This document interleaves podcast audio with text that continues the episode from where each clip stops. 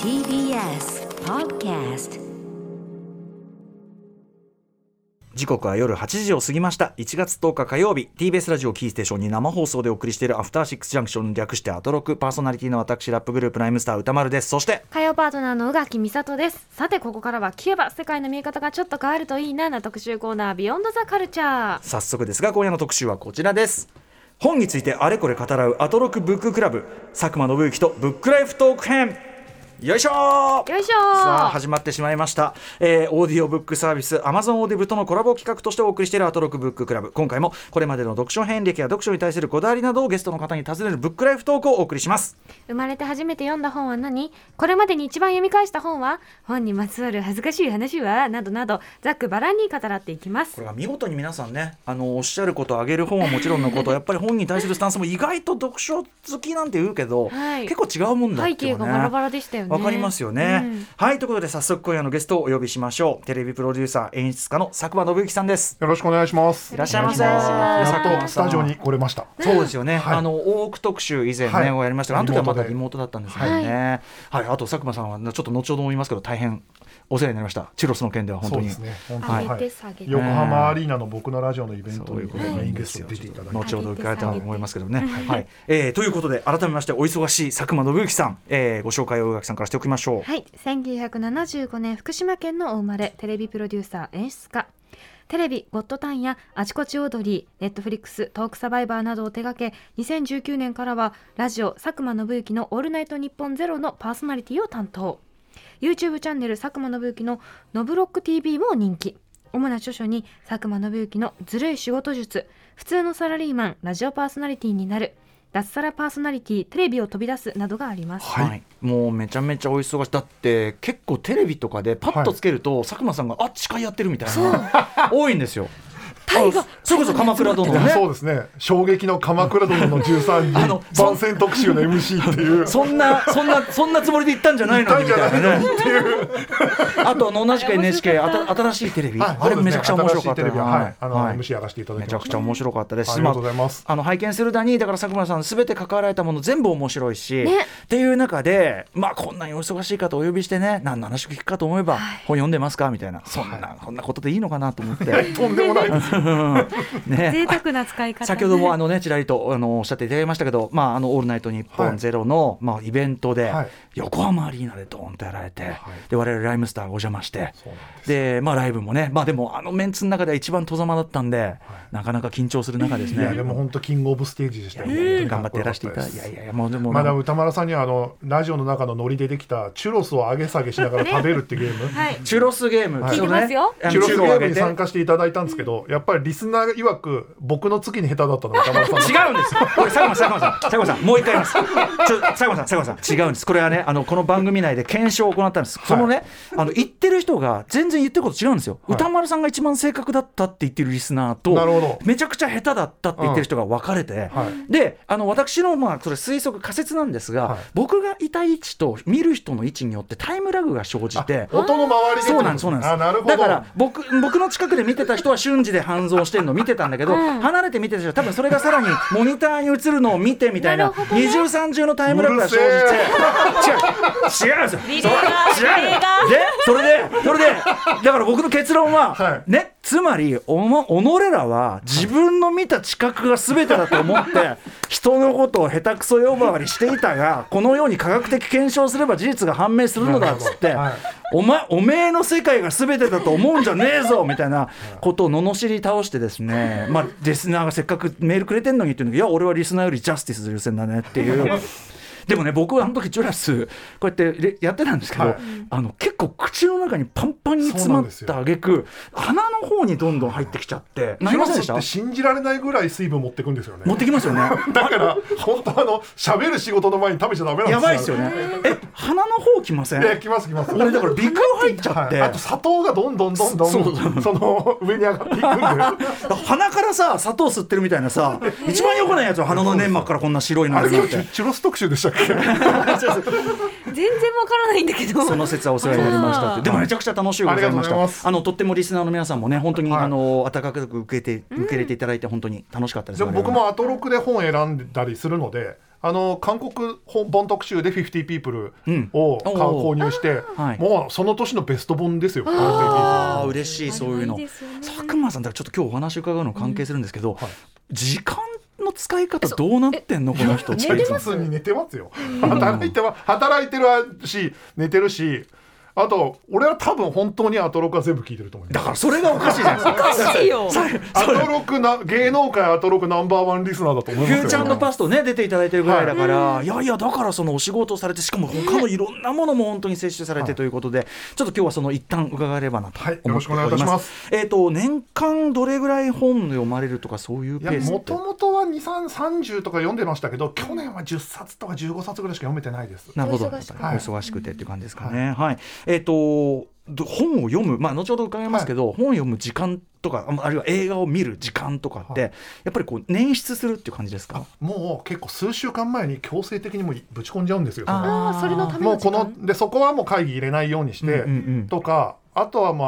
ああれですね映画とかに関してはもう始まったタイミングがもうなんかしかなくて、なんでかというと、そうするとレイトショーやってるじゃないですか。ああ最初の週だだっかたららそれをこう一月とか23週逃しちゃうとそうかもう見れなくなっていくんで。そうかそうだか。から RRR とかはい時間合わせて見るのにやっぱ一月半ぐらいかかりました、確かに確かに3時間あるからな復活上映してくれたんで、うんうんうんうんあの見れたんですけど、うんうんだからスラムダンクとかはうんうん1週目の金曜のもう24時に見るとかって決めちゃうんで、回数が多いうちにおい回数が多いうちに行くっていうなるのほがどコツですね。ありがとうございますコツいただきました。学びでございましたそうすればいいのか、はいえーでまあ、本日はその読書という行為について結構その、なんていうかな一から根掘り葉掘り伺っていくわけですけどちょっとこう恥ずかしい話と言いましょうかね、普通お前はそれそれ聞くのぶしつけだぞっていうようなことも伺おうと思うんですが、よろしいでしょうかすみませんね、そうですね。もう本当初めての話もどんどんしていこうと思います。ありがとうございまあすりが。えーお知らせの後、佐久間信之さんがどう本や読書と向き合っていくのか、えーブックライフについてお話を伺っていきます。時刻は8時8分生放送でお送りしていますアフターシックスジャンクションこの時間は本についてあれこれ語らうブックライフトークゲストはテレビプロデューサー演出家の佐久間信之さんですよろしくお願いしますはい、お願いしますす。佐久間さんね、あのドラマ多く特集でも出てきます。うんはい今日ちょうどね、そうなんですよ、ね。今日始まるんですよ今日から始まるんですよね。NHK ドラマ。大変ですよ。家光から始まりますから。楽しみはい。えどうでも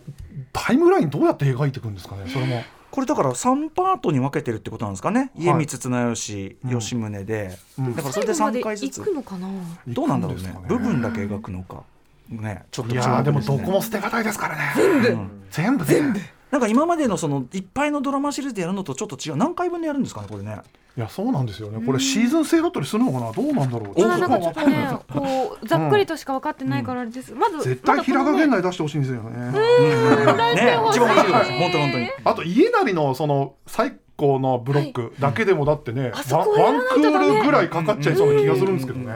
ねちょっとそんな話も大奥話も好きなところですが、はいもうあるっていう本日はブックライフトークということで事前にアンケート調査をさせていただきましたその答えを見ながら気になるポイントを伺っていきたいと思います、はいではでは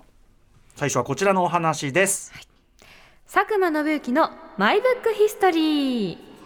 記憶に残っている一番最初に読んだもしくは読み聞かせなのかという本ってありますか、これ母自分の記憶とだけじゃ不安なんで母親にも聞いてみたんですけど、ええ多分働く自動車だと思うんですよ。働く自動車はい、あの山本忠親さんが書かれたやつかな絵本なんですけど、はいで消防自動車プタとか出発進行などなんか数多くの乗り物絵本をか手掛けた方によるうんもので、働く絵本あの車の魅力がたくさん書いてあるはい本で、僕はどうやらこれにとてつもなく影響を受けたらしくて、影響、うんで妹曰く2人で寝てたんですけど、ええ車っていうその創作を毎晩寝る前にこれにインスパイアされたうん同人誌みたいなのを語ってたらしいんですよ。ええええどういうことその頃だかかららすでに働く自動車からうんうんインスパイアされた車っていう創作ストーリーを毎晩聞かされたって妹が車という創作ストーリーそんなちっこうちいゃうい頃車かがあらってねみたいなここうという車の一家があってとかっていう、うんうんその車の一家の話を勝手に創作して僕語ってたらしいんですよへー妹曰く2個下なんですけどえでもご自身は覚えてないんですね僕もうっすらしか覚えてないんですけど、でもいあの妹に言われるまで忘れてました。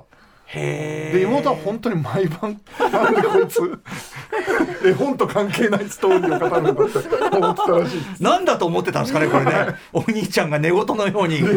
続けるはいだから車の話同人体質だったみたいですここあーかもう本当に三つ子の魂100までって本当なんらいだなやってそいううのはなんですよねなるほどねすごいはい。えっ、と働く時これ福音館商店から出てるだから、あの子供の科学の友とかそういうシリーズなんそうですね多分ね。ははいい。はい。あとはご多分に漏れずというか、まあ、バーバパパが、んあのー多分歯医者さんかなんかで読んでへーそれで夢中になって読んでいたと思いますね。バーバパパね今でこそ結構知られてるけど、はい結構それ知られ初期なんじゃないですか。知られこ初期でしたひょっ本当とにしたあらの、はい、何なんだろうこの体が自由になる一家はと思ってん うんであの好きになって読んでましたね、あとはこの頃がちょうど多分幼年誌が始まったばっかりなんですよいわゆるこう楽しい幼稚園とあかしょあのテレビマガジンとかっていう、うんうんテレビの副読本みたいな、あはいの仮面ライダーとかのキャラクター本とかみたいのが載ってるものがあって、テレビラテレビランドテテレレビビマガラジンンド、テレビママガジン、うんはい、それを多分夢中になって読んでたと思うんで、はい。それをでまた同人みたいな感じで読んでたんで、うんうん多分今のオタク的な感性のベースはそれだと思います。それで同人みたいなっていうのはその例えばライダーのストーリーを自分で考ラえイるとか。ダーのストーリーを組み立てて、あとはまあ妹に語るっていう妹氏がもうすご受けい受けのう妹の受けの妹の受けがですね、本当に今思うと迷惑かけたと思いますけど受けの負担が。仲良かったんだな、えーでもお話を考えるのがじゃあお好きだったんですねあ。そうみたいですだからそのゼロ一で考えるんじゃなくてそのサイドストーリーとかを考えるのが好きな子供だったみたいで。ってことはここういう敵がいるということは、うんうんとかってウルトラマンだったらメロスとゾフィーがいるということは、みたいなことをで間のストーリーをあの日常みたいな、メロスとゾフィーの日常みたいのをちょっと二次創作な二次創作に近いんじゃないやばいっすよねそれもうえそれ面白いコントじゃんもう。 4歳5歳ですから、オタクだあそうですかす発想力豊かというかね面白い、あのおおごお宅にはあの本はあるお家だったんですかああでも父と母はそこまで読んでなかったんで母は今思うと、うんあの自分で買いたい本を我慢して僕らに買ってくれてたらしいかあらー僕らの本があったらしいんですけどあの実は母の両親が僕が生まれる前に離婚してたんですね、うんでそのおじいちゃんが、うんおばあちゃん僕会ったことないんですけど、うんおじいちゃんが東京にはい暮らしていてでどうやらあのちゃんと娘も育てず、孫も面倒見なくて悪いと思ったらしく、ん本当道楽者のおじいちゃんなんですけど、あーはい自分の読んだ本を勝手に送ってくるっていうそのあーだから、うんその大人びた本がどんどん小学校の頃から届くようになってきちゃって、うん でどんな本ですかそれがだから例えばですけど「筋肉マン」が流行ってる頃に、うんみんなが「筋肉マン」とか読んでる頃に僕だけ「こち亀」が毎月届くんです よ。えちょっと待っておじいさんこち亀こち亀が届くんです漫画なんだでともか漫画あとは、まああのーそのカルチャーの本みたいなのとはかい、はいで意味わかんないけど数年後に読んだら意味わかるとかっていうのとかが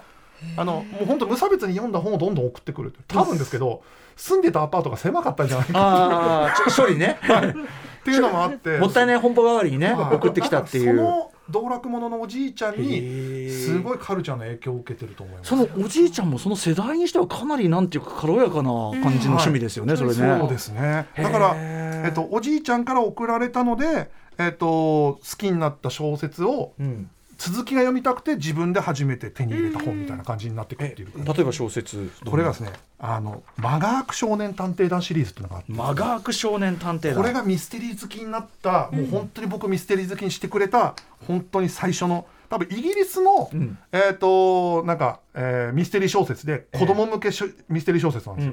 でこれはマガークっていう、まあ、あの探偵というか少年と、うんあとはそのまあ個性豊かな仲間たちが、ええあの謎を解いていくっていう1話完結の本当にミステリーなんですうんよ。うんでこれが面白くてですねこれをおおじいちゃんはそのマガーク少年探偵団をじゃあ読んだんですかね。多分ですけど近所の本屋さんで、うんうんあの孫に送りたいんだって言っあてでこれ多分1978年とかに一気に45冊うんその、人イギリスのシリーズが翻訳されてそれがどんどん毎月届いていって、はいはいはいおじいちゃんは飽きちゃってうん4作目で僕に送るのやめたんです けど、あの僕はもう夢中になってたんであー母親にお願いして買わしてもらったのがその5作目の「マガーク少年探偵団」シリーズの「消えた天才」っていう。えこれはうん本当に少年少ミステリー小説としては本当に素晴らしい作品です。やっぱりそこでこうあこう謎解きミステリーって面白いんだって目覚めたそうなんですよだからあのしかもみんなそのアウトサイダーというか、うんうん人気者じゃないんですよ、マガークもそばかすだらけで赤毛でうんちょっといじめられてるけど親分肌で他は鼻がすごく大きくていじめられてるけど匂いだけ嗅ぎ分けられるとかああのーもう日系の少女で、えっと空手が得意とか、うんでもその頃はイギリスだからアウトサイダーじゃないですか、そういうこう外れ者たちが少年探偵団を組んで町の事件を解決していくんですけどあしかもそのなんかこうアウトサイダーたるゆえんの要素こそが能力につながってるっていうかでか鼻が大きくて馬鹿にされてるけどそのちょっとした匂いを嗅ぎ分けられるからヒントが見つけられるとかっていうのがうんすごいだからあーワクワクする僕もそんなに運動とか得意な方じゃななかったんうんでうんうんなんかすごい勇気をもらった小説でししたねこれ。えマガーク少年探偵団はい小説全然読んだことなかったわ、うんはい、あとはあれですかねこうテレビまずテレビマガジンっていうかああいうのと買ってるってことはやっぱりテレビっ子でもあったんですもんね、テレビっ子でした。はういん。でまあでも後にテレビマンになるわはけい、です、テレビっ子でそのまま、あのーもう夢中になったのはやっぱコロコロコミックの大長編「ドラえもんで」うんはい僕が小学幼稚園ぐらいの頃にのびのび太の恐竜かなんかが始まって、はいのびあのドラえもんの映画が始まったんですうよん、僕が小4ぐらいですかちょい下ですね、はい多分ねなんでその立ち上がりからちょうど幼稚園で見れてたんで、はいはい夢中になっちゃって、うんうんでそうするとあの頃の、あのドラえもんの映画って要は藤子不二雄先生がちゃんと原作書かれるんで、うんうんその前の年の半年前ぐらいから、うんコロコロで大長編ドラえもんが連載始まるんですよ、ええうんだからそののび太の宇宙開拓史が半年ぐらいかけて連載始まるんです、もうメディアミックス最高だよね最高子供的にはもういいうわーマジかよってめちゃめちゃ盛り上がっていうでこれ映画になんのって思いながらしかもあのクオリティのあの話がクオリティの話がですようん贅沢贅沢ですよ、ドラえもんのあの長編の映画が連載で読めるっていう毎月毎月、うんで 4, 4ヶ月か5ヶ月やったら映画がなって映画になるとその4ヶ月5ヶ月分がまとまって夏休みぐらいにその大長編として出るんで別冊で、じゃあそれも映画館も連れてってもらって、はい、初めて行った映画かもしれないですあののび太の宇宙開拓史がでも割となんかそういうカルチャー摂取というのかなその本を買って漫画とかも含めて映画通販連れてったりなんかそういうのはこうオープンというか、あのー積極的なご家庭家風というそうですねか父親は全然そんなことなかったんですけどお母様あの母親が、うんあの僕らが好きな本とかそういうのを応援してくれるっていう感じではありましたね、ちなみにその二次創作話を聞かされ続けた妹さんはどういう方に進んだとかあるんですか確ああ妹は多分中学か高校ぐらいでもう本当に全く本読まなくなって、で反動だって言ってましちょっとキャパが ねやっぱねたはいやっぱちょっと受けとしてね受けとして負担が強すぎたんですねやっぱねもういいお腹いっぱいみたいなすいませんみたいな感じでね。なるほどなはいはいはいはいえー自分のじゃあ意思で手に入れたのはそのマガークの何巻目はとい、かマそういうガー感クじ。少年探偵団シリーズと、多分、えっとコロコロ増刊後ののび太の宇宙開拓史、うんそれと同時期ぐらいに多分ずっこけ三人組シリーズだと思います、ツッコゲってこんな昔からあるんですはいそうなんですよずっこけ三人組シリーズもちょうど僕が子供の頃に始まったぐらいだと思います、ね僕はねちょっとね間に合ってない逆に。ずっあえあこけないんですもよう。絶多対分ゆもう読んで当たり前みたいなそうでですよね、うんもう定番の作品ですよね、僕だから後からそのずっこけ三人組ってタイトル聞いて何ダッサっつ って何ずっこけって面白いんだよダッセたーんだ けど。多分僕が8歳9歳ぐらいだと思います、はい、小2か小3ぐらいで、うんうんえっ、とまあマガプタンデータはその前に読んでて、でなんかこういうミステリー系のものないかなと思ったら日本で見つけたのがこの「ずっこけ少年探偵団あで」ーちゃんと謎解き要素もあって。彼らもちょっとそのアウトサイダーな部分がありながら、はいあのなんかめげずになんか自分たちでめげずになんかそれぞれの個性を生かしながら解いていくっていうのがすごい好きで夢中になりましたね。じゃあえっとそこからこう読書の習慣というかはい本は定期的に読む感じだったんですか。もうはい、ただそんな裕福だったわけじゃないのであの母親曰く同じ本そんなに読むんだっていうぐらいあー読む子供だったって言ってましたへねー。はいじゃあもう血肉とかしてというか、はい、血肉とかして、なんか本が2冊ちょうど入るなんかウエストバッグみたいなのを持ってそこに常に本を2冊、えー気に入ってる本を入れっぱなしにして売ってるおいぬいぐ子るみみ供ってたいに言っても言ってましたうんえ母親曰くですけど、ー、なんっかえなんか愛おしい、可愛すぎるうんていうふうにへ言って常になんか要は待ち時間とかにおん何回も同じ本読むっていう子供だっていうふうに言ってましたね。いやでもなんかそれはそれでなんか素敵ですねなんかね、えーっと先ほどねミステリーに目覚めたなんておっしゃってましたけど、好きなジャンル苦手なジャンルというのはあるんでしょうか本これはですね SF ファンタジーとミステリーが、その3本がもう本当に大好きで、はい、まあ最初にミステリーを好きになってそこからアガサ・クリスティとか、えっとルパンとかポポあのポワロシリーズとかを読むようになって、で中学ぐらいからファンタジーを読むようになってったって感じですね、なるほどでもとにかく苦手なのはホラーですねへえ、それはもう怖いのがや怖いのがもう本当に僕なんか家でうんホラー映画がかかってたり父親と母親が見てたりすると、こたつに2時間いたらしいんですこたつの中にもう出ない、はい中倒れちゃうよ倒れちゃうぐら いそこま出でるぐらい怖がりだったそこらましいでのすで るなしてんだから大人たちも見んのやめろよ普通に気を使える普からなん通でにすけど新しいんで今でも今でも本当いやいや見ます名作って言われてるものを、ね映画とかだったらホラーとかありますけど、ミステリーとホラーって結構こう、うんうんうんなんかこいうや接そう近なんしてでるじすゃなよいでちょすっとか近いから時々ミステリーでもそっちかよって思ってホラーやんでるやつじゃないですかそっちかよそっち行くのかよってあいれうあ出ちゃった、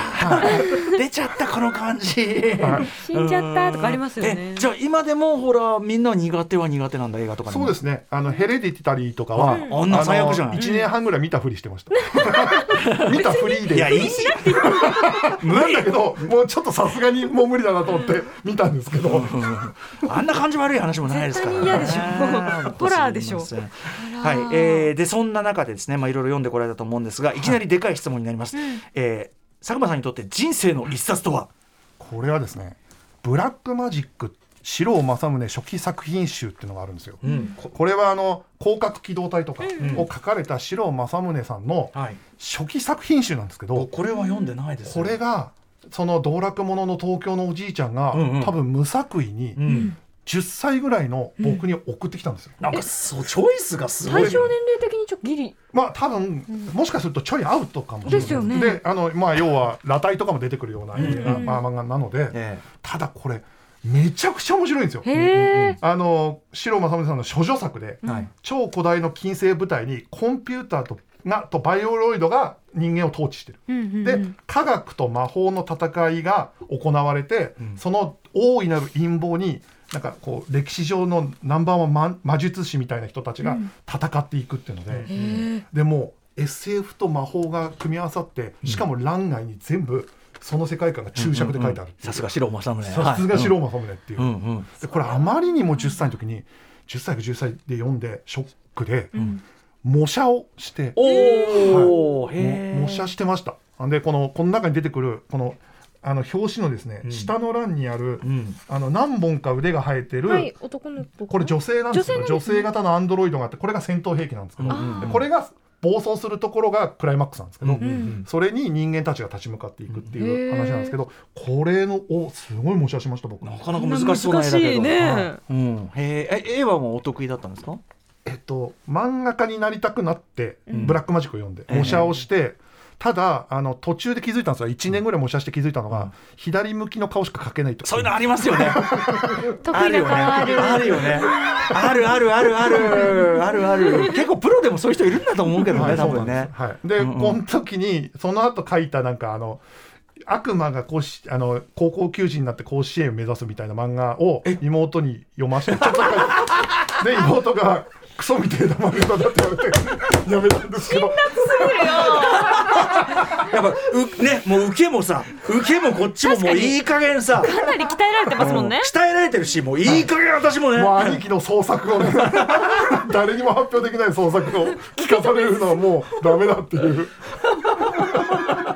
いいですね、この漁兄弟の様子も。そうなんだ。あの構成作家古川光さんももちろん正宗、なんならあの広角以前が好きだっつって、はいまさにドンピシャなあんじだゃあね。アップルシードとかもちろんそうですよねですよね多分世代がガチッと一致するところかもしれないいですよやね。ブラックマジック面白いですよね面白いですね面白いですそうか僕これ読んでなかったんで、はこれ読みますね。まさかねしょしょ諸女作からこんな面白さとはっていう思いっくりする作品です、へーあとまあねそあの好きなもの全部入ってんじゃんみたいなね、はいそうなんですよことでもありますもんね。ここからやっぱりあのいろんなアニメロボットアニメとかも、うんうんそこまではハマってなかったんですけどあー好きになっていったっていうへーアニメ沼に入っていく、ははいいさらに、さらにもう一個は中学になって、図書室に通うようになったら図書室に倉本総コレクションがあったんですよ。すごいで倉本総さんの脚本集が全部あって、うんうんうんできまあ、ライスカレーとか前略おふくろ様かな、はいええであってそこで「北の国から」をうん僕は見たことなかったんですドラマは、うんうんもう特にやってますもんね。特にやってたんです見たことなかったのにシナリオで出会って、うんうんうんでシナリオの「北の国から」超絶面白いんですよ。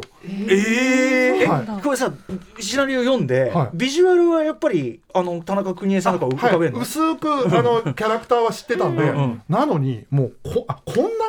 途中で SF とかあるんだとかあって倉本思ったりさんねそういう要素あるもんね、はい、でびっくりするぐらい面白くて、うんうんでそこから間に合ったのが多分初恋だったんですね。あーあのあのえー特番のドラマの方、特番のはいでそこから、えっと、ビデオになるのを待って「北の国から」を全部見直したっていう感じでへーここでなんかこうテレビドラマが好きになったきへーっかけがし倉本さんのシナリオだと思い ます。 S- SF 要素もあるし、 SF 要素もあ るし、 UFO 要素あるから UFO 要素あるんですよねねえ倉本さん、はい時々そういうのがあるのよこれね、へーブブルークリスマスなんてね珍品もありますから北、の国からのど真ん中に UFO に出会うし、話があるんですよ実はえ知らなかったそうなんですよね、うんうんねでもそれをシナリオで読んででも読んでそうか、でもし倉本さんのシナリオシナリオって、うんしシナリオで読んでもこんなに面白いんだって知らなかったんしですシよナリオって結構なんていうかな入ってきづらいく場合もあるじゃないですか、はい読む読み手によっては、ものによってはねでもやっぱすすぐ浮かんできたってこすとなんぐです浮かねんできましたねまあだから倉本さんのとがきが素晴らしかったんだと思いますなけるどほど。浮かびやすいっていうかね、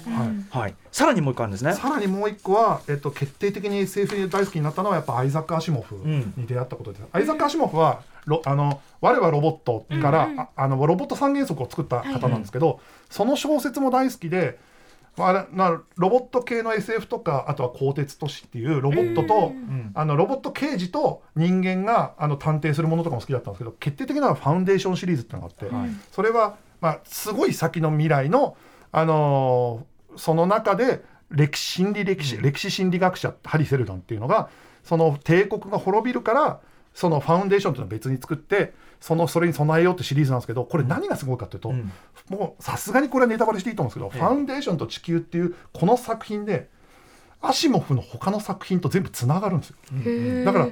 こうユニバースがここで起きるんです。だから全然関係ないその世界観だった未来の話だ作品たちが思ってたら、ファウンデーションと地球の最後のページで「お前出てくんのかい!」っていうのでその別のシリーズのキャラクターが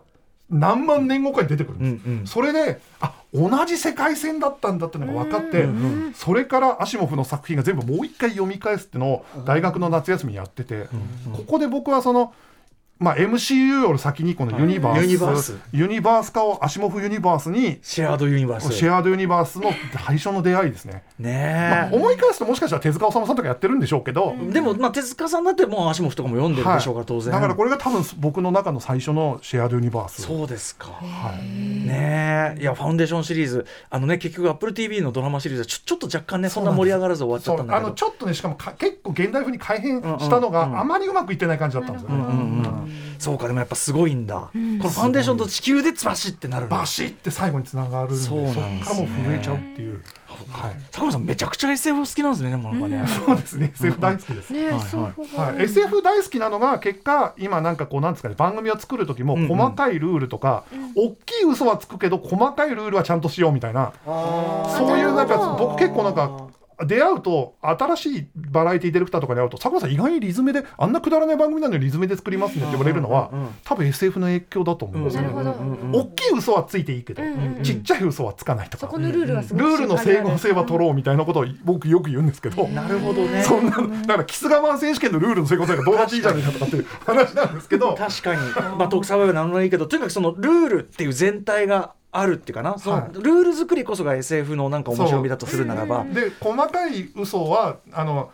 整合性を取らないとうん大きい世界観が立ち上がらないっていう感じがするんうんうんうんでうんそれはなんか今の仕事に生きてると思います。なるほどでだし佐久間さん好みって感じですよね、はいなそんうかなんですね佐久間さんの手がけたいろんなものを見てるとこれは佐久間さん感だなって思う瞬間があるんですよそれが何かをうまく言葉にできなかったんだけど、うん SF がルーツだっていくとなるほどっていうかそうですね感じもあるかも。はい、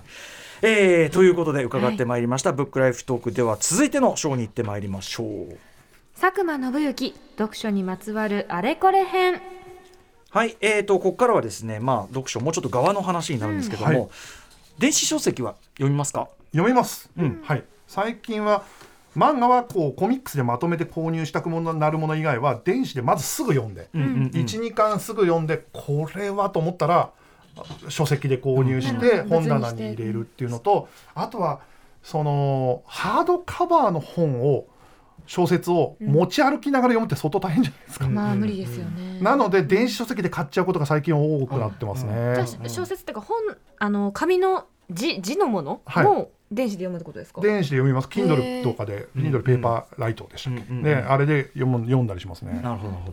ど。はい。えー、本を読むスピードは早い方ですか遅い方ですか。読み始めると早いんですけど僕、うその活字はしっかり時間が開かないと読み始められないタイプなんですよなんか2時間とか開かないと読み始められない、途中10分とか15分で読めないタイプなんで、あ合間じゃ嫌なんだ合間じゃなんか嫌な気持ちがしちゃうんへでだからそう考えると読み始めるのは遅いんですけどはい。読み始めたら早いって言わあれま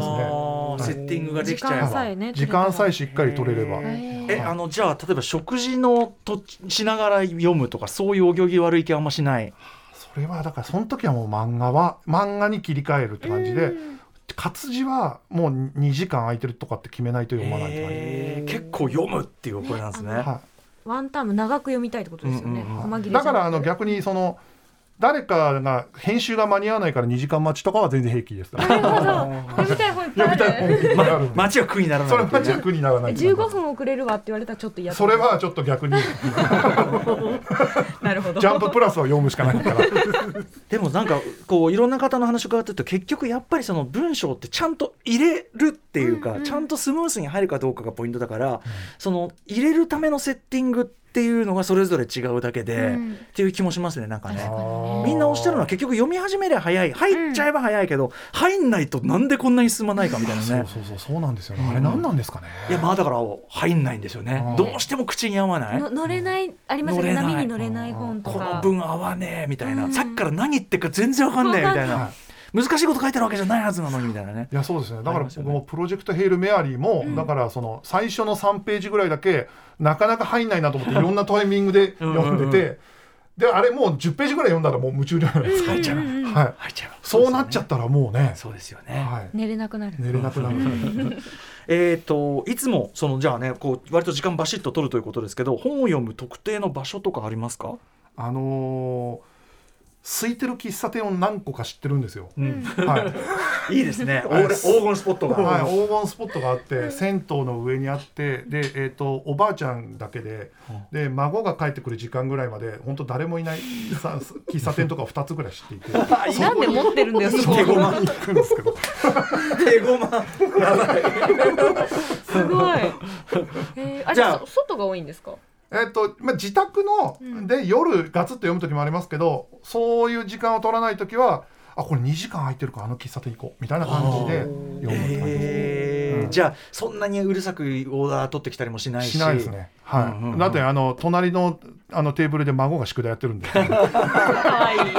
孫が宿題やってるの見ながら読む SF を読むとかってやっぱいりうこのうは適度にガヤついガヤついてる適度にこう外であるというか適度にオープンな場であることがあそうですねよかった適りと度なオープンで他の人が作業してるけどうるさくないぐらいがちょうどいいっていう感じですうねん。まあだから自宅で高校生の娘とかがうん本読んでたりすると同じように最高って感じで。いいねほど親子こうやって並んで、ははいなんと美なくし素敵ですね。うんうんうん、なんか、えー、と例えばお宅の場合で読む場合はその読み場所みたいなのあるんですかああ本のう僕ちの中には独立してから自分の部屋を改装して半分じ作業編集とかもできるようにしてあるんで、うんそこで読むのが一番多いですけど、うんあとはまあそうですね一番怒られるのはトイレで読んでる時にすげえめちゃくちゃ怒られますね怒るでしょうそれはやっぱ集中しちゃ って家族がいるならば集中狭いところ読みやすいんですよ ね、あもう他に選択肢がないから選択肢がな いまあ、トイレは本当は選択肢はあるんだけど あるんだけどみたいなねでも分かる分かる分かる、うん、あのなんかこうセッティングというんですかね椅子とか机とかそういうのってどうしてますあゲーミングチェアを、あのー仕事用に、まあ、買っているんですけど、うん編集とかより、ええゲーミングチェアをちょっと倒して、ええちょい倒しの、えっと蛍光灯を当ててそれであのもう手の届くところに2種類ぐらいのドリンクを置いて、ほうほで飽きないようにしながら読み始めたらこれ何時間でもいけるっていうう2種類ぐらいのドリンクを飽きないようにあのの交互に飲むってことなんですけど。口が飽きない ようにあります口が飽きるそこいはや嫌なんですよそのちょっとその新しい飲み物を取り入るために本をあはいあとその家族家の構造上、冷蔵庫を開けると妻が起きるような場所に妻の部屋がああってなるほどなるほどだからそのリビングに行かないように夜中するんでじゃあそうかしない長期戦の構えでこう複数置いてるわけですね、これねえ食事はします、読みながらはしないですねうん、読みながらはしないと思いますねしてないかな、えじゃあ飲むとしたら何をこう二種類置いてるんですか、あーえっとねウイスキーおと酒、うんおっとウイとスキコーヒーみたいな感じですーウイスキーあ出た濃くない、だからこうなんていうか酩酊と覚醒酩酊と覚醒酩酊と覚醒を繰り返しながら飲むっていうえロックってことですかウイスキローのックですねまあハイボールで飲む時もあるけどそうするとトイレが近くなっちゃうじゃなないるですかほどそれが嫌なんで中やっ断が本当に嫌なぱんです中ね断が嫌なんで ロックとコーヒーを交互に飲んでコーヒーだって利尿ね作業はあいりまだすかけらコど、ーね、ヒーはだからちょっとだけです覚醒のためだけなんでで基本的にはウイスキーを飲みながら見てて、はい、それ最終的に酔いつぶれたりしないんですか酔いつぶれはしないですけど寝ちゃいますね大体ねそのためにゲーミングチェアちょっと倒しておくんですよ寝ていいようにしてるそれそれだあーでこうえー、なんか疲れ取れないんじゃないですかそれそういやでもねそれで読み切った時とか、翌朝おお俺あここまでおぼちゃんと覚えてる全部読んだとかっていうふうにし ながら読むのが好きなんですよね。なんか集中してんだかしてねえんだか分かんないなあーでもなんかあのお酒飲むっていう人はいてもなんかこのウイスキーまで結構本格ハードリカ飲酒、なんかでもハードボールですねカラーンなんつってああでもなんかねちょっと少、まあ、そこまでぐいぐい飲まないですけど少し酔い酔ったぐらいの時にファンタジーとかミステリーとか読んでるともうなんかこう没入してくるんですよねそあのー確かにそれはあるかも、ずんと入ってくるんですよ。へえなんかあとちょっとその正直怖がりなのもあって、どんどん怖くなってくるじゃない ですか。ある程度理解ます。怖いから、はい。うん、その女アレックスとかそういう小説読んでるとどんどん殺していくから怖くなってくるぐらいにちょっと酔いを合わせていくっていう怖さを消し飛ばすためにそうそうために酔い合わせていくっていう読み方これ邪道なのかもしれない んですけどあ あおかしいなすでねでもあんま酔いすぎとダメだから覚醒でねコーヒーまで学生でちょっとやばいやばいこれ酔いすぎだと思ったらコーヒー飲む往生際悪いからいいですね白いなじゃあそれだけ集中ということを大事にされてるということは当然音楽流したりなんかもしないああそうですね読んでる時は音楽かけないかもしれないですうんうねん、なるほど、はい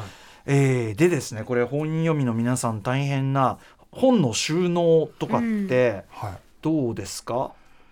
いいやこれフリーになったきっかけの時にあのむあのもともと娘が小学校中学校ぐらいまで僕の本を勝手に読んじゃう事件っていうのがあって宿題なかなかしない問題っていうのが あったんで、あの面白そうな本がうちにありすぎもはいありすぎ問題があって妻にあの鍵のかかる本棚に変えてくれって言われて、えーで鍵のかかる本棚に変えたんですよ、ええで開けられないようにするっていう、ええその約束した時どんだけどんだけすごい貪欲どなんだけの本が入ってるんですよ絶対に読みたい禁書だよ もうそうなんですよ可愛らしい、うんだからやっぱもうなのでその時に結構絞ったんですね、うんうん、じゃあ鍵のかかる本なんて狭いから。確かに確かにでそれが高校生になったか中学の後半ぐらいから自制が効くようになっ てちょあっとと待っ僕てよがフリーになったのもあってあの仕事場を改装した時に全面の本棚にあ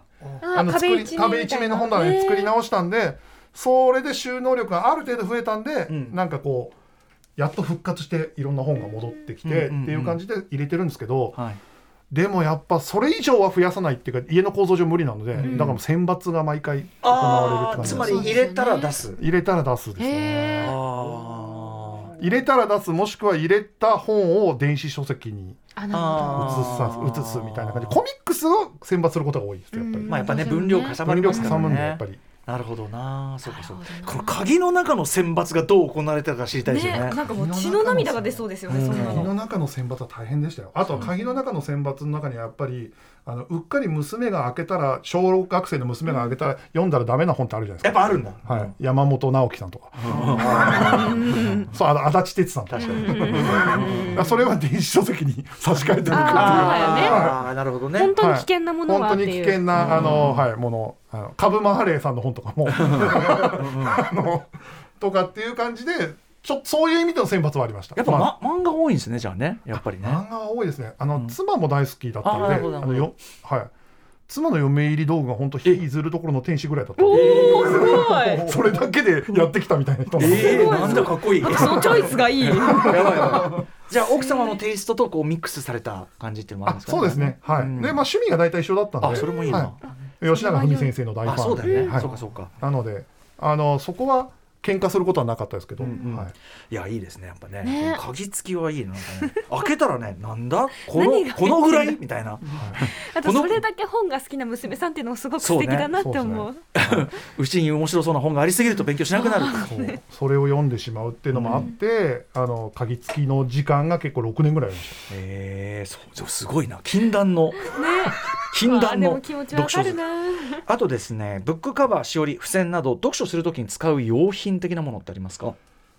僕はあのカバーをかける方とかいるじゃないですか、僕は逆にもう全部外しちゃうんですよ、あ、外し読み。表紙はい、ももう全部外して外し持ち歩くときとか持外ち歩しく時て。は外してわかります。でえっとまあしおりは大体いつも用意してるんですけどいつまでかなくなっちゃうじゃないですかうんうんだから結果あのその時もらった人の名刺になってるっていう えマジで？人の人の名え刺その時もらった名刺をせめて自分しでおありれに。してるっていうえそれでもそうかあのちなみに本って処分されたりすることもあるわけですよね。ああんーまはりいああありますねね、はいこれだからその入れたまんまとかはい危険じゃないですか、そういうの。ああでもそれはだからあの読み終わったら常に危ない危 名ない。刺さすがあそれはさすがにちょっと胸が痛むから大丈 夫。でななるほどな。あの付箋とかそういうのはどうですか？あ付箋は使いますよあ使う。はいおお。へー付箋は使うタイプですねどうどうなんですか線とか引きますか？線はそのあエッセイとかの時引いちゃいますね、あへーーもうそれについはてなんかい、小説はなんか引かないんですよねなんか神聖なものな感じがして、うんうんうんうんエッセイを読んでる時は、はい。これどうしてもこのくだり好きだなと思っちゃったりする時にちょっと折ったり、うんうんはい、して取っとくだ星野源さんのエッセイとえか、え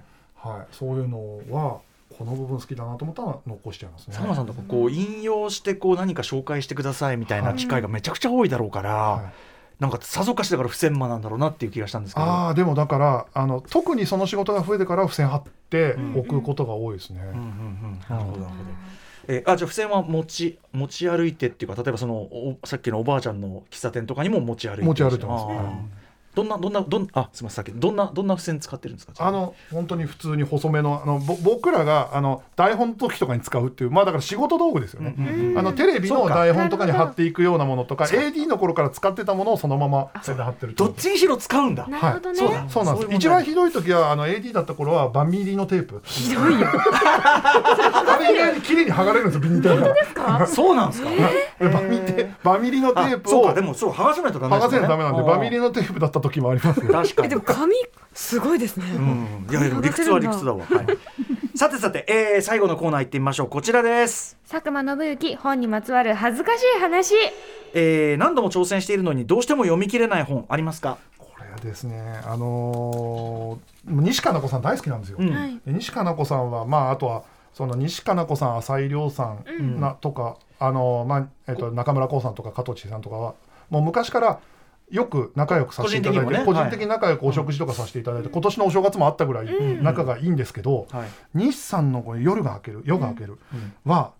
マリバリバリ僕らが AD だった頃のパワハラ横行するテレビ業界の舞台なんですよ。はいはい。でトラウマ。トラウマがすぐこう何ていうんですかねちょっとこう一口ゲロが出そうになるっていうか本当にフラッシュバックすいるやみだたかいらな出力がすごすぎて、本当にリアルなんですよこれ。あので結構、まあ、最僕はそこまでたどり着いてないんですけど、ん最終的にはちゃんと救われる話だったんですけど、ええそこまでのそのテレビ業界のリアルな克明なそのマッチョイズムんの中での AD の、AD からディレクターになる人のその苦労が、もうほんと突き刺さりすぎてリアルすぎて。途中で毎回力尽きるっていう。解像度が高すぎて。解像度がもうすごいんですよ。西川奈子逆にすげえなと思います。これそうなんだ、はい取材もされたんでしょうけど、あと、そうですねやっぱそのおっしゃった出力、そうなんだ、だから僕らこれ、ね、夜が明ける夜夜の時は私読んでなこいけ、どこれ、本当なんだってね、ね思いながら。でも本当にもうもうどんずばです。本当です。本当ちゃんとあのまあいろんな要素を足しながら書かれてるんでしょうけど、本当素晴らしい小説だと思いうんうます。ん、いや、でも本当にちょっとフラッシュバック起こっちゃうぐらいの、心してよはいもう。えーあとですね、恥ずかしくて人に言えない、読んでない名著などありますか、あこれはその道楽者のおじいちゃんがうん先にルパンをこれ僕らがあの知ってる人あんまりいないかもしれないけど永井豪先生がうん漫画で描くアルセーヌ・ルパンって書いてたんですよ。へーダイナミック永井豪とダイナミックプロのアルセーヌ・ルパンってのがあって、うんうんうんそれめちゃくちゃ面白いし、はいはいめちゃくちゃちょっとエッチなんですけど、うんうんそのシリーズで全部読んじゃったんで、うんはいその読んだふりしてたっていうか そのルなるほどパンのあ小説自体ーをうんその話が合っちゃうんでその、うんうんうんダイナクダイナミックプロのルパンしか読んでない時期が結構あったっていう。内容は知なるほどねってるし、はいいやねでもルパンちゃんとその元だもう現なんていうのほん元大元で読んでるって人もそんなねなかなかいないような気がしまうすんけいど、やちゃんとしてんなこれはな、うんはい、だからこのほめちゃくちゃ面白いんですよこれ、へーあのなその永井俯さんの瞰してほしいぐらいですよ、うんあの永井先生のへーもう本当ダイナミックプロのあの激しいのがありながらだからうんルパンがめちゃくちゃかっこいいんです、うんでルパン対ホームズとか、うんああダイナミックプロの書か永井吾さんが書かれるルパン対ホームズ、うんうんすごいかっこいいへえそうなんだあそうで劇画タ今ッチちでょっと今のところ読めない状態なんですねこれね多分今はもう絶売になってるんだと思いますね、ああ調べたいこれはいはい、それとシャーロック・ホームズもあのー犬のシャーロック・ホームズで、うん あの名探偵宮崎駿名先生探だ偵けでホームズ で名探偵ホームズでまあまあ読んじゃって、んそのこれまあいいだろうと思って読んでない時期があったっていうちゃんとやってるしみちたゃいんなとやってるしこれっていううんそうかアガサ・クリスティは読んでるけどシャーロッシク・ホャーーロッムク・ズホームズはは読んでないっていうまあまあでもはあの話は忘れられるから問題なしみたいまな、あそうですねっていう感じの時期はあったんですよねそういうのありますよね、うんあとやっぱ漫画版が入ってそれが戦列だとみたいなのありますよねやっぱね全然例え話としてあの適切じゃないけど家畜人ヤプーの石ノ森章太郎版とかあ そっかもう鮮烈ですもんそねうあのビジュアルみたいなものがあったりするから、はい、あとですね、えー家の本棚に見せる用の本っていうか、これちょっと見え張り用の本っていうのありますかにはい家には基本的には誰も来ないので基本的にはないんですけど、うんさっき言いましたけどその娘が小さい頃に隠した漫画で見せない用の本はたくさん見せない用の本、はい逆にね、見せる用はないけど見せない用はあると。見せない用はたくさんありますね、あのーまあだから吉永文先生の同人誌とか、ああなるほど、はい、そういうものは肌色多めたはい、感じ、肌色多めのものはもう全部隠した、ん隠してるなごめ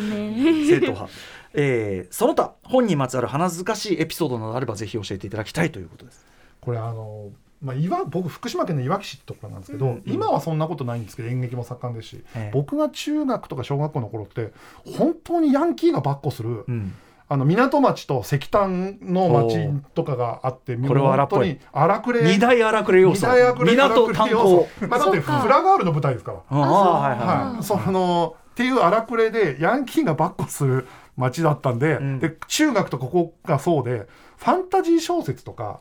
その、うんうんなんていうんですかね僕本当エロ本ぐらい隠してやるってたんですよその これそんこれでもその、まあ、僕もちょっと上の世代ですけどなんだろう SF とかミステリーよりもさらにファンタジーはちょっとオタク度オタクって言葉もまだ解釈してなかったけどなんかちょっとねそうなんですよあの表紙が可愛い絵じゃないですかファンタジー小説、だからあの半裸の女の子が描いてあるそうそうそうからするんで羽生えてたり、だからこれだらだらって言われるんで 本当に各自アニメージュとかはもう本当にもう本当ギュッてしながらギュッてして でもその学校に行く本屋にしか売ってなかったりするからうんとかって言っててその「ロードストー戦記」が出たばっかりの頃に読んでたら水野亮先生のそれクラスで落としちゃって。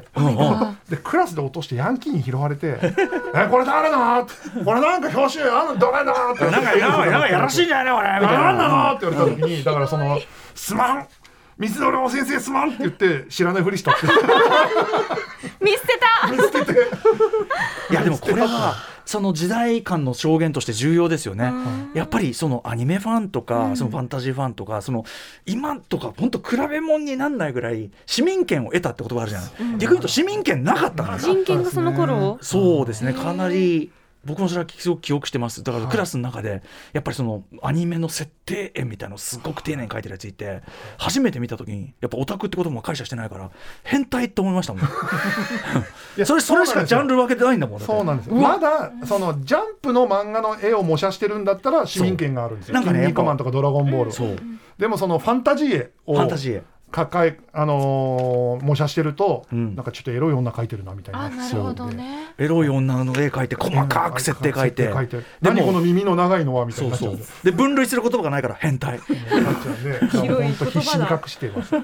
からあのブラックマジック模写とかはねこのそういブラッうクマジックなんて絶対模写ここれなものもうダメダメ本当すいませんいやだから島政宗先生の絵なんて模写したのは持って歩けなかったで すから85年の時点ではやっぱりもうそれはかなり場所によってはやっぱそのいやだかそうだったらんだあの東京だってそれはありましたよれもあそうですかそうそうそうそういい時代になったもんだいやそうですそうねですよ本当いい時代になりましたということで はい、えー、ということでここまで佐久間信之さんお話を伺ってまいりましたが本日はですね佐久間さんまたさらにこの後ね放送後もお付き合いいただきまして、えー Amazon オーディブルポッドキャスト、ね、限定番組、アフターシックスジャンクションプレゼンツアトロックブッククラブにも参加いただきますということで、はいよろしくお願いいたします、おすすめの話を伺います、来週1月17日火曜日夜9時からの配信は本日お送りしました佐久間さんとのブックライフトークその後お笑い才人たちの巧妙な本というテーマで収録し再来週から配信をスタートいたし巧ます妙な本っていうクレーズがいいですね巧妙ってなんだ、気になる、はいこちらの番組は Amazon オーディブルに登録すると聞けます初登録から30日間は無料その後は月額1500円12万以上のオーディオブックが聞き放題ですぜひご登録お願いしますはい、えーお時間も近づいてまいりました最後に佐久間さんからお知らせ事などぜひお願いしますはいえー、と YouTube チャンネル佐久間信之の「ノブロック TV」っていうのが水曜と同様に配信あのしてるのと,、えー、と今週ですね DMMTV で僕が作ってる「インシデンツ」っていうコントからドラマになるみたいなものの最終話が、あの今週の木曜日の24時に配信されます、はい、まあもうとにかくご自身も含めそしてあの手掛けられてる番組も含め本当にご多忙の中ありがとうございますでも今日はさらにこの後ちょっと拘束してしまいますので、はいちょっとおやつなんか食べながらねねはちょいっとあねの本の紹介できるのは嬉しいですあありがとうございみます。はい、えー、ということで以上本日はアトロックブッククラブブックライフトーク編こちらをお送りしました佐久間信之さんでしたありがとうございましたありがとうございましたそして明日のこの時間は、えー新海誠監督の最新作「すずめの戸締まり」を映画音楽の視点からじっくり読み解く特集つまりあの解像度高すぎ新作特集2夜連続でね今日はあの明日はクラシック編で明後日はバスケ編をお送りします、えー音楽ライターの小室孝之さんがご自身でもうふ音符を起こして研究した結果発表いただきますさすがすぎる After Six Junction.